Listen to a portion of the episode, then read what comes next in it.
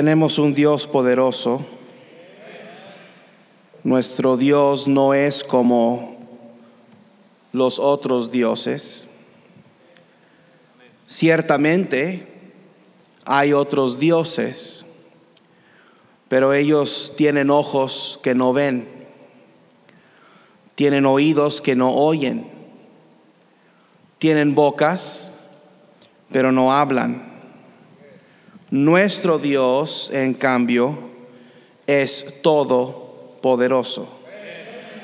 Nuestro Dios tiene toda potestad. Él puede hacer y deshacer todo lo que vemos y aún lo que no vemos. Una vez habló Dios. Una vez habló Dios. Y dos veces he oído esto que de Dios es el poder. Este versículo nos dice que el poder de Dios habita en su palabra. Seguramente Dios ha hablado. En los seis días de la creación habló y todo lo que existe fue creado por el poder de su palabra. Los montes, los mares, el sol, la luna, las estrellas, todo fue hecho por la palabra de Dios. Con su palabra Él ha establecido leyes, ha hecho pactos, ha pronunciado juicio, ha declarado condenación, pero con su palabra también ha confesado su amor, ha fundado su reino, ha instalado su iglesia y ha manifestado nuestro perdón. No hay nada fuera de la palabra de Dios. La palabra de Dios que no pueda ordenar, acordar, resolver ni solventar. Nadie está fuera de la autoridad de la voz y de la palabra de Dios. Ningún rey, ningún gobernador, ningún líder mundial está exento a lo establecido por la palabra de Dios. Bajo la voz de Dios, ninguna familia está sin esperanza. Ningún matrimonio está desconfiado. Ningún hijo está solo y ningún padre está abandonado. Cuando Dios habla, cosas suceden. Agua sale de peñas, mares se parten en dos, las montañas son movidas al mar y el sol se detiene en su trayecto. Cuando Dios habla, el cielo se paraliza, la tierra detiene su bullicio, el cosmos se congela en su lugar y todos están atentos a su voz. Estoy diciendo que de Dios es el poder y su poder habita en su palabra. Dios no tiene que decir la misma cosa dos veces. Una vez habló Dios. Dios no tiene que suplicar, Dios no tiene que rogar, Dios lo dice y sucede. Dios lo manda y se hace. Dios lo dicta y es así. Su palabra es absoluto, su juicio es seguro y sus dichos son eternos. Oh, la palabra de Dios es para siempre. Sus declaraciones tienen eh, hechos ah, desde la eternidad pasada hasta la eternidad futura. No hay un rincón del universo en donde no se pueda oír su palabra. Con ellos todos ah, todo lo puede atar y todo lo puede desatar. Con una sola pronunciación puede hacer o deshacer. Y para todo esto no batalla, no se cansa, no labora y no se esfuerza. Dios simplemente habla. Una vez habló Dios y fue la luz. Una vez habló Dios y el sol empezó a brillar. Una vez habló Dios y se secó la tierra. Una vez habló Dios y hubo peces en el mar. Una vez habló Dios y hubo bestias en el campo. Una vez habló Dios y el cielo se llenó de aves. Una vez habló Dios y Job fue restaurado. Una vez habló Dios y Noé fue salvo en el arca. Una vez habló Dios y Moisés partió el mar rojo. Una vez habló Dios y Josué conquistó a Jericó. Una vez habló Dios y el sol se detuvo en Gabaón. Una vez habló Dios y la luna en Ajalón. Una vez habló Dios y Gedeón fue victorioso sobre Madián. Una vez habló Dios y Samuel ungió a David. Una vez habló Dios y los ojos del siervo fueron abiertos. Una vez habló Dios y Namán fue sanado. Una vez habló Dios y el cojo caminó. Una vez habló Dios y el, y el leproso fue limpio. Una vez habló Dios y el, el sordo oyó. Una vez habló Dios y fuimos perdonados porque no sabíamos lo que estábamos haciendo. Hermano, cuando Dios habla, algo sucede. Dios nunca ha hablado en vano. Nunca ha abierto su boca en balde. Sus palabras son calculadas. Sus dichos son precisos. Joel dijo, y Jehová dará su orden delante de su ejército, porque muy grande es su campamento, fuerte es el que ejecuta la orden. porque grande es el día de Jehová y muy terrible, ¿quién podrá soportarlo? David dijo, porque habló e hizo levantar un viento tempestuoso que encrespa sus ondas, suben a los cielos, descienden a los abismos, sus almas se derriten con el mal, tiemblan y titubean como ebrios y toda su ciencia es inútil. Entonces claman a Jehová en su angustia y los libra de sus aflicciones. Amós preguntó, si el león ruge, ¿quién no temerá? Si habla Jehová el Señor, ¿quién no profetizará? Dijo, Jehová rugirá desde Sión y dará su voz desde Jerusalén y los campos de los pastores se enlutarán y se sacará la cumbre del Carmelo. Zacarías dijo, y aconteció que así como él clamó y no escucharon, también ellos clamaron y yo no escuché. Dice Jehová de los ejércitos, sino que los esparcí como torbellino por todas las naciones que ellos no conocían. Y a la tierra fue desolada tras ellos sin quedar quien fuese ni viniese, pues convirtieron en desierto la tierra deseable. Hermano, la palabra de Dios tiene poder. Dios habla y cosas suceden. Nadie puede detener el poder de la palabra de Dios. La palabra de Dios tiene poder para convencer del pecado. Hechos 2.37 Dice, y al oír esto, se compungieron de corazón y dijeron a Pedro y a los otros apóstoles, varones hermanos, ¿qué haremos? La palabra de Dios tiene poder para regenerar.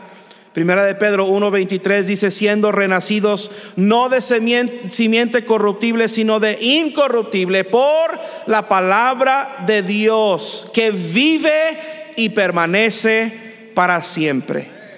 La palabra de Dios tiene poder para producir fe, Romanos 10, 17. Así que la fe es por el oír y el oír por la palabra de Dios. La palabra de Dios tiene poder para purificar. Juan, 1, Juan 17, 1. Estas cosas habló Jesús y levantando los ojos al cielo dijo, santifícalos en tu verdad, tu palabra es verdad. La palabra de Dios tiene poder para edificar. Hechos 20, 32. Y ahora, hermanos, os encomiendo a Dios y a la palabra de su gracia, que tiene poder para sobre edificaros y daros herencia con todos los santificados. La palabra de Dios tiene poder para hacernos sabios. Salmo 119, 130 la exposición de tus palabras alumbra, hace entender a los simples. La palabra de Dios tiene poder para darnos seguridad de vida eterna. Primera de Juan 5:13, estas cosas os he escrito a vosotros que creéis en el nombre del Hijo de Dios, para que sepáis que tenéis vida eterna y para que creáis en el nombre del Hijo de Dios. La palabra de Dios tiene poder para darnos paz. Salmo 85, 8. Escucharé lo que hablará Jehová Dios, porque hablará paz a su pueblo y a sus santos, para que no se vuelvan a la locura. Hermanos, estoy diciendo, si la palabra de Dios puede hacer todo esto, ¿qué situación hay? en tu vida hoy que no pueda tener remedio si Dios interviene? ¿Qué matrimonio no puede ser restaurado por la palabra de Dios? ¿Qué hijo rebelde no puede ser recompuesto con la palabra de Dios? ¿Qué falta económica no puede ser resuelta con la palabra de Dios? ¿Qué problema no puede ser solucionado ¿Qué duda no puede ser aclarada? ¿Qué incertidumbre no puede ser dispersada? ¿Qué falla no puede ser perdonada por la palabra de Dios? Sí, con su palabra pudo ordenar el cosmos. ¿No puede ordenar tu vida? Si con su palabra pudo hacer brillar el sol, ¿no puede alumbrar tu camino? Si con su palabra pudo partir el mar para librar su pueblo, ¿no puede librarte a ti? Él puede. Él puede. Él puede. Él puede darte alivio. Él puede infundir valor. Él puede levantar tu ánimo, Él puede darte paz, Él puede inspirar de nuevo, Él puede, Él puede, Él puede. Por eso necesitamos leer la palabra de Dios. Por eso necesitamos escuchar la palabra de Dios. Necesitamos estudiar la palabra de Dios y memorizar la palabra de Dios y predicar la palabra de Dios y levantar la palabra de Dios y proclamar la, palabra de Dios y compartir la palabra de Dios. Si nosotros necesitamos la palabra de Dios, ¿cuánto más no la necesitan los que se pierden?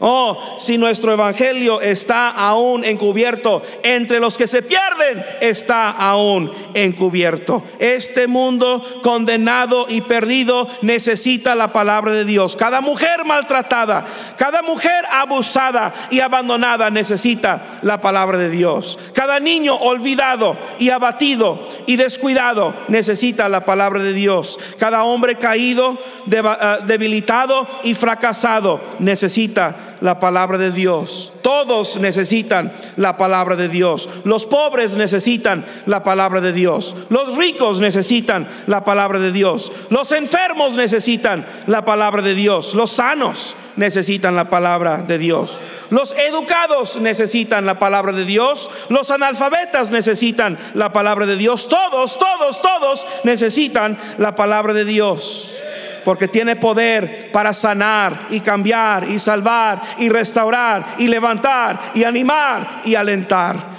Tiene poder para componer y conmover y defender y enaltecer y enardecer y ennoblecer y enriquecer. Tiene poder para bendecir, conducir, constreñir, corregir, instruir, redarguir e intervenir. La palabra de Dios no tiene límite no tiene término, no tiene confín, no tiene frontera ni final. No tiene debilidad, no tiene fragilidad, no tiene agotamiento, no tiene delgadez, ni tiene desfallecimiento. Tiene poder, tiene autoridad, poderío, mando, dominio, imperio, potestad, jurisdicción, supremacía, fuerte, fuerza y omnipotencia no se tiene que someter a ningún ser viviente la palabra de Dios, ni a un rey, ni a un primer ministro, ni a un presidente, ni a un gobernador, ni a un alcalde. Es sobre y encima de todo.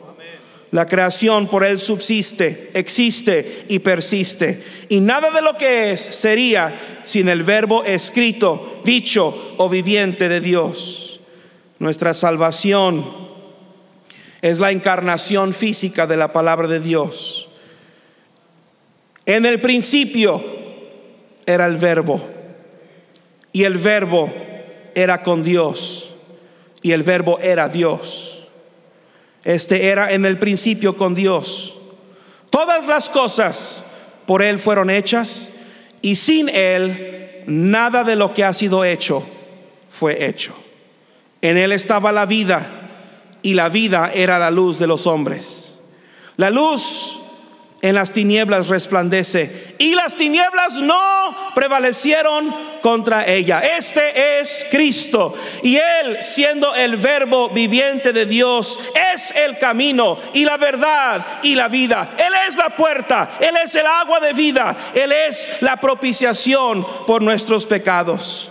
Oh Dios, habiendo hablado muchas veces y de muchas maneras en otro tiempo a los padres por los profetas, en estos postreros días nos ha hablado por el Hijo a quien constituyó heredero de todo y por quien asimismo hizo el universo, el cual siendo el resplandor de su gloria y la imagen misma de, de su sustancia y quien sustenta todas las cosas con la palabra de su poder, habiendo efectuado la purificación de nuestros pecados por medio de sí mismo, se sentó a la diestra de la majestad en las alturas, hecho tanto superior a los ángeles, cuanto heredó más excelente nombre que ellos y lo mejor de todo esto es que Dios, habiendo hablado una vez, nos ha dado su palabra y esta bendita, infinita, lindísima palabra está en nuestras manos hoy. Podemos conocerla y por ella conocer a Dios, la mente de Dios Podemos leerla y ser bendecidos por ella. Podemos pararnos libremente y predicarla y proclamarla. Podemos ser salvos creyéndola y podemos darle esa misma salvación a otros compartiéndola. Usted no tiene otro objeto más precioso que su copia personal de la palabra de Dios. No hay otro escrito, poesía, composición o documento más hermoso que la Santa Biblia. Inspirada por el Espíritu Santo de Dios, escrita por más de 40 hombres en tres continentes sobre un lapso de dos mil años en tres idiomas, preservado, traducido, editado, revisado y presentado completamente sin error, contradicción ni incoherencia. Una vez habló Dios. Hermano, cobre un amor y un aprecio por el libro que usted tiene en sus manos. Valórelo por lo que realmente es. No es un adorno.